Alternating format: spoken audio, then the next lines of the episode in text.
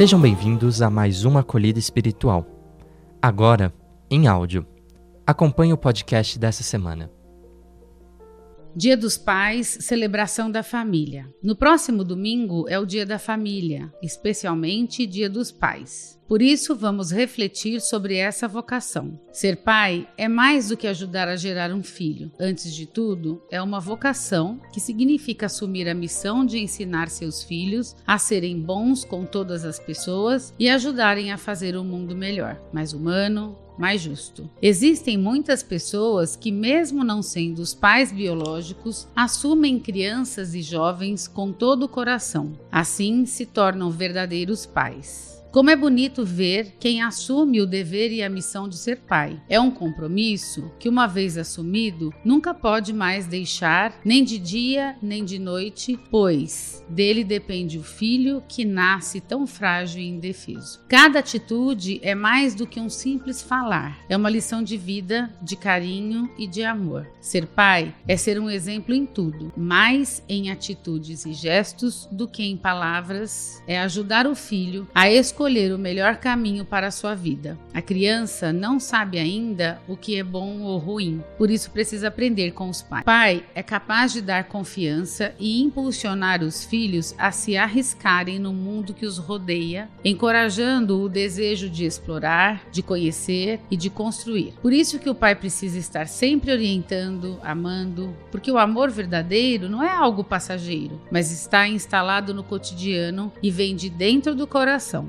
Mas desempenhar o papel de pai é também partilhar responsabilidades com os demais da casa. Muitos dizem que para ser um bom pai é preciso procurar, antes, ser um bom ser humano. E quando um pai exerce sua função paterna com os filhos e de cidadão com a sociedade, temos uma humanidade em que o amor, o respeito e a educação, que são elementos essenciais na vida dos filhos, se inspiram na ação do próprio Deus, que é pai de todos. O centro da vida cristã é ter fé em Jesus Cristo. Fé que nem sempre é tão firme e confiante como nos mostra o evangelho de hoje, narrado por São Mateus. Os discípulos viram Jesus caminhando sobre o mar e disseram: É um fantasma, e gritaram de medo. Jesus, porém, logo lhes disse: Coragem, sou eu. Não tenhais medo. Então Pedro lhe disse: Senhor, se és tu, manda-me ir ao teu encontro caminhando sobre as águas. E Jesus respondeu: Vem. Pedro desceu da barca e começou a andar sobre a água em direção a Jesus. Mas, quando sentiu o vento, ficou com medo e, começando a afundar, gritou: Senhor, salva-me. Jesus logo estendeu a mão e segurou Pedro e lhe disse: Homem fraco na fé, por que duvidaste? Assim que subiram na barca, o vento se acalmou. Os que estavam na barca prostraram-se diante dele, dizendo: Verdadeiramente, tu és o Filho de Deus. Vamos pedir em nossa oração para que Deus abençoe os nossos pais que os cumule de graças, saúde, paciência e paz Lembremos também dos pais falecidos, dos pais que não vivem próximo aos seus filhos. Em parte, a nossa sociedade está perdendo a memória dos antepassados. Esse é um grande vazio existencial, pois um povo sem memória é um povo sem história. Por isso, torna-se extremamente frágil. Daí a importância de reavivarmos a memória e lembrarmos de todos os que nos antecederam e construíram a história. Sendo assim, agora ore.